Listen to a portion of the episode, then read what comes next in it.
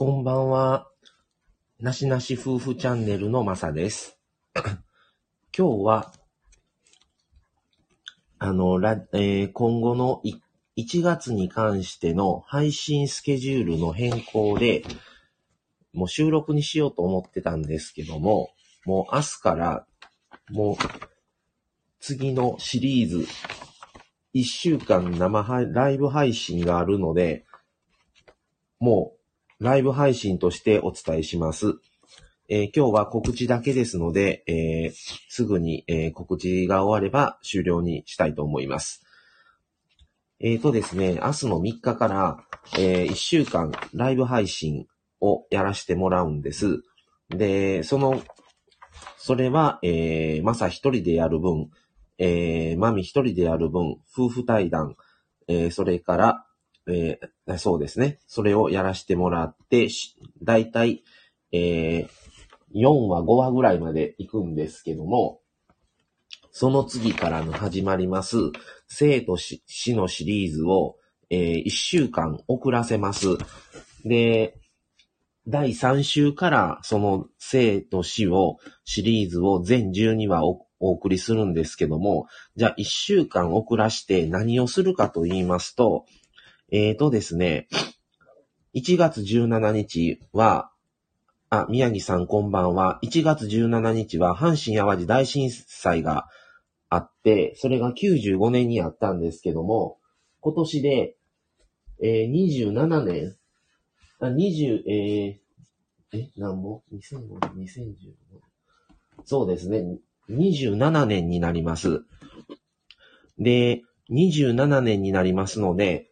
その翌週、1月10日、1月10日から1月17日の月曜日までを阪神淡路大震災で経験したこと、えーそれの特集を1週間にわたって、あのー組むことにしました。で、何を話すかというと、えー当時、えーマサは高校1年生16歳だったんですね。で、その、起こった日から、えーしばらくの期間にかけてを、えーまあ、実体験として経験した内容のことを、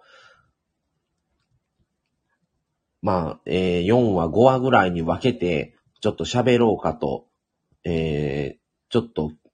思ったので、あ、高弘さんもこんばんは。今日はあの、ちょっと告知をしようと思って、もう、ライブにせずに、もう普通に、あの、収録を流そうか思ったんですけども、もう明日から、あの、い、1回目のライブ配信、1週間分全ライブ配信がスタートするので、もう急遽ライブでもう流す方が早いと思って、ライブ配信にしました。で、えー、その特集を5話ぐらいに分けてやろうと思います。で、えー話す内容としては、えー1995年1月17日の5時46分に、から、まで遡って、そっから何が起こったかっていう、そっから、実際に経験したことを全部、もうお伝えできる範囲のことを1週間にかけて、1月17日の震災記念日当日までを、あの全部話そうかと思ってます。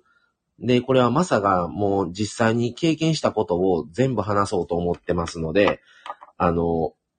まあ、言える範囲のことは、実際に、えーこれはあの、マミの方は、まだ、えー年齢が僕よりやす8歳下なので、まだ10歳にもなってなかったのかな。だから、7歳、8歳ぐらいの時だと思うので、で、まあ、もちろんその時は住んでる場所も違いますし、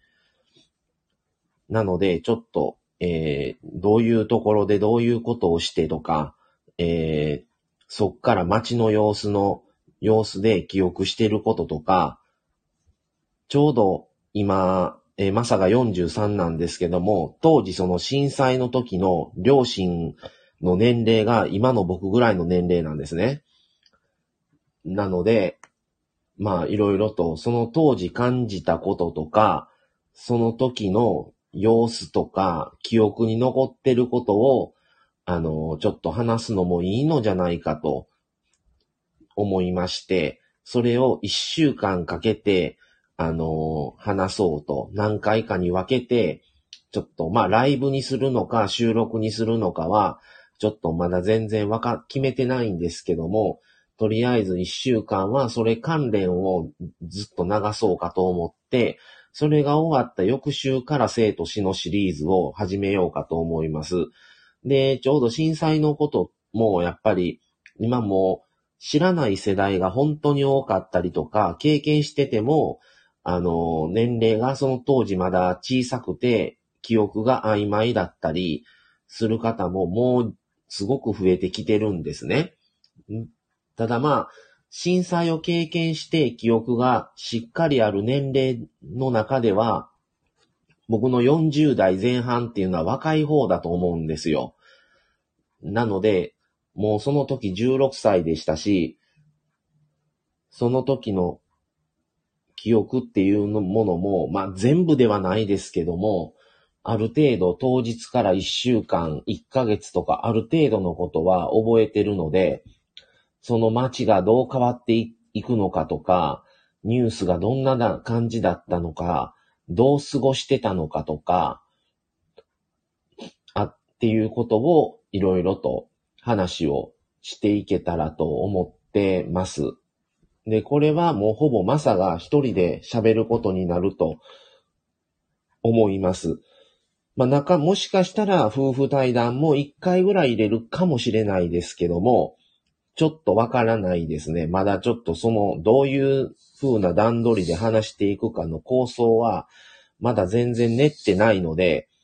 とりあえず、その、明日からライブ始める1週間の全生ライブ配信の翌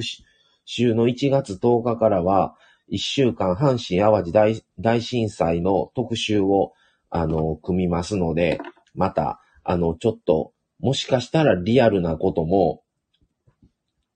あの、記憶してることに関してはお伝えしようかと、あの、思ってるので、まあ、ちょっと、あ、こんなことがあったんだなとか、もし、あの、知る、あの、知っておきたいなと思う方がいらっしゃったら、あの、聞いていただけたらと思います。まあ、記憶が全部定かではない部分があったりとか、やっぱり全部が全部は覚えてないので、どこまでちょっと、あの、深掘りできるかなって思ったりはするんですけども、せっかくこの、自分は4月からこのスタンド FM っていう発信する側になったので、今までそういうことを伝える場っていうのもあまりなかったりもしてたんですけども、もうすぐ震災記念日ですし、まあ、あの、もう経験者もかなり減ってるっていう中でのことなので、一度こういうことをやってもいいんじゃないかと思ったので、ちょっとお伝えしました。もうね、あれから20、今年で27年になるんですね。えー、と、宮城さん、震災の時は小3ですね。そうだったんですね。えー、高弘さん、震災の時、国道43号線で阪神高速が横にふらふら揺れていたのを思い出します。ということは、その時はその周辺におられたということなんですね。高弘さんは確か尼崎出身っていう話を以前聞いたような気がしたんですけども、もうその時はじゃあ、あの、仕事をされてたんですかね。ってことで、その新、あの、阪神高速が横倒しになったやつとかもテレビで結構映ってましたし、まあそういう話とか、はい。ぜひあの、コメント欄であの、参加していただけたらと思います。ので、ちょっとそのことを一週間通して、ちょっと4回ぐらい、4回か5回ぐらい、ちょっと火を追って、あの、していけたらいいかなと思いますね。やっぱりその、阪神淡路大震災があった前との年ぐらい、前の前かな。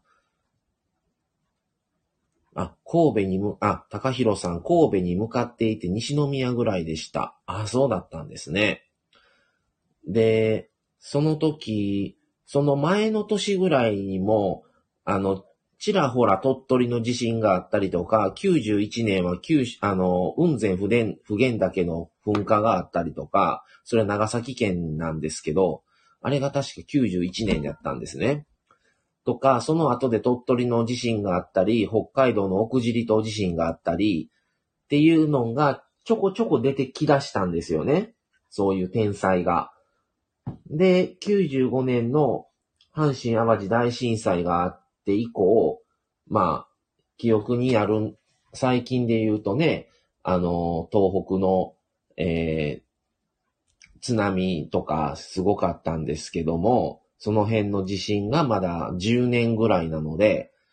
去年が10年だったんかな。なので、もうかなりね、もう阪神淡路大震災ってなると、もう知らない人が相当増えてたりするので、もう、一見街を歩いてると、もうそんなん、もうあったように思えないぐらいに、まあもちろん年、年月もかなり経過してるっていうのもあるんですけど、かなり変わってるっていうのもあるので、まあそういうことも、今はどうなってるっていうことも含めて、ちょっと話ができたらなと思います。で、当時、あの、避難所にいたんですけども、避難所での出来事とかっていうことも覚えてることはお伝えしようかと思ってます。ので、ぜひ、あの、よろしければお聞きしていただけたらと思います。はい。えー、今日は、えー、一応、あの告知ということで、で、収録にしようかなと思ったんですが、もう、ライブの方が早く情報が伝わるかと思ってライブにしました。っていうことでちょっと、えー、どういうことを、どういう順序で話していくかとか、ちょっと構想をちょっと練りたいなと、これから一週間かけてちょっと思います。で、えー、明日からは、えー、一週間、全生ライブ配信。まあ、最近ちょっとね、本当に告、今日の告知とか、昨日の、あの、リレー、リレーライブ配信とかも含めて、はい、最近ほんとライブ配信がちょっと多いんですけども、えー、宮城さん、えー、まみさん、元旦夜勤お疲れ様でした。明けましておめでとうございます。今年もよろしくお願いします。ということで、宮城さんから、えー、いただいてます。えー、高弘さん、道路が亀裂が入っていた前に進めず、バスが傾いていた交差点で引き返しました。高弘さんは当時何歳ぐらいだったんですかね？僕が16歳だったんですけども、僕より、あの、ね、先、人生の先輩だと思ってるので、思うので、本当にね、いろんなことがあって、ちょっと、あのー、1時間ぐらいでは語れないぐらいの分量のことがいろいろあるんですけども、まあ、その時も含めて今も、まだね、震災の影響が実はあったりもするので、まあ震災があったがゆえだけの問題ではないんでしょうけども、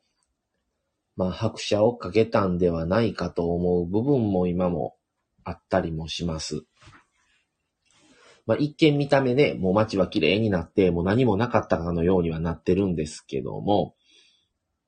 あ、当時た、えー、高弘さん、えー、20代半ばでトラックに乗っていました。あ、そうだったんですね。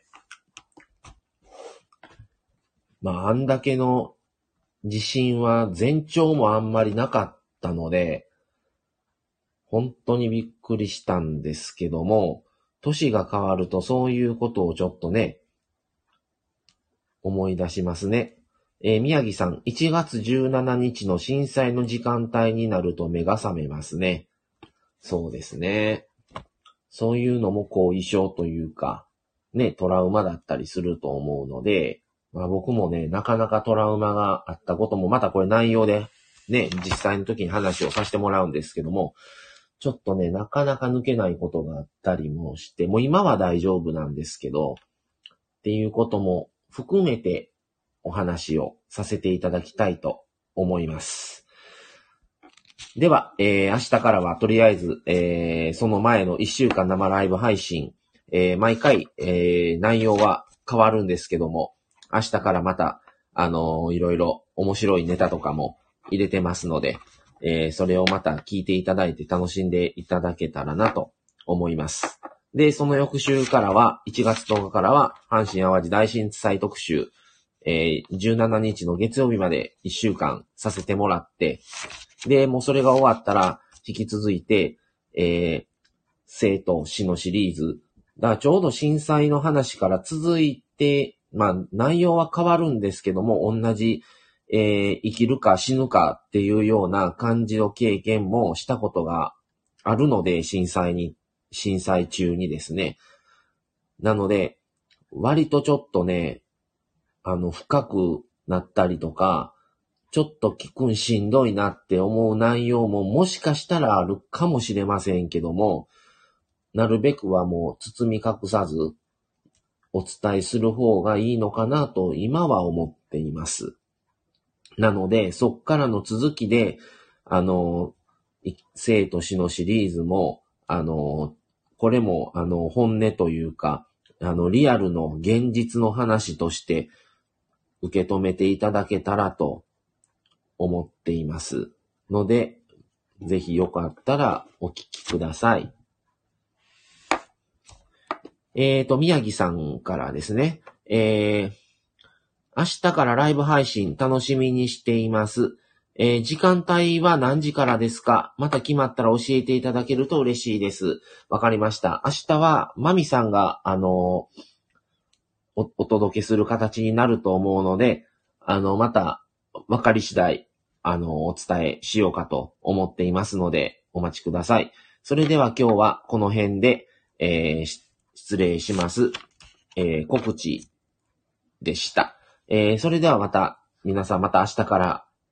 えー、流しますので、それでまたよろしくお願いします。それでは失礼します。さようなら。